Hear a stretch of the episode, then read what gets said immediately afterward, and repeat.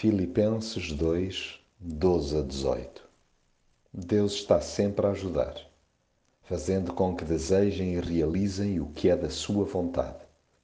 Façam tudo, sem murmurações nem contendas, para que sejam pessoas retas e dignas, filhos de Deus irrepreensíveis no meio de gente corrompida e perversa. Devem brilhar no meio dessa gente como estrelas no céu, levando-lhes a mensagem da vida. Procuro lembrar-me, diariamente, que Deus deseja concretizar a sua perfeita vontade na minha vida. Quero corresponder ao que desenhou para mim, até ao mais ínfimo e precioso traço. Não pretendo ficar a meio caminho, nem colocar lá pedras que o bloqueiem. Anseio progredir garantindo-lhe total liberdade para me aperfeiçoar.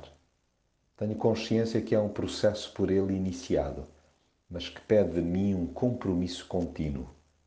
Nesta viagem de longa obediência até ao seu coração, trabalharei arduamente para honrar o amor com que me cobriu.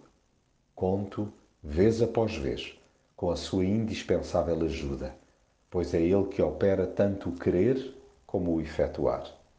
Tento por isso não me distrair com pequeninos nadas que atrapalham a marcha, começando por vigiar a língua, de forma a não borrar a pintura com queixumes e intriguices, agindo com dignidade e retidão, por mais degradado que seja o meio que me rodeie.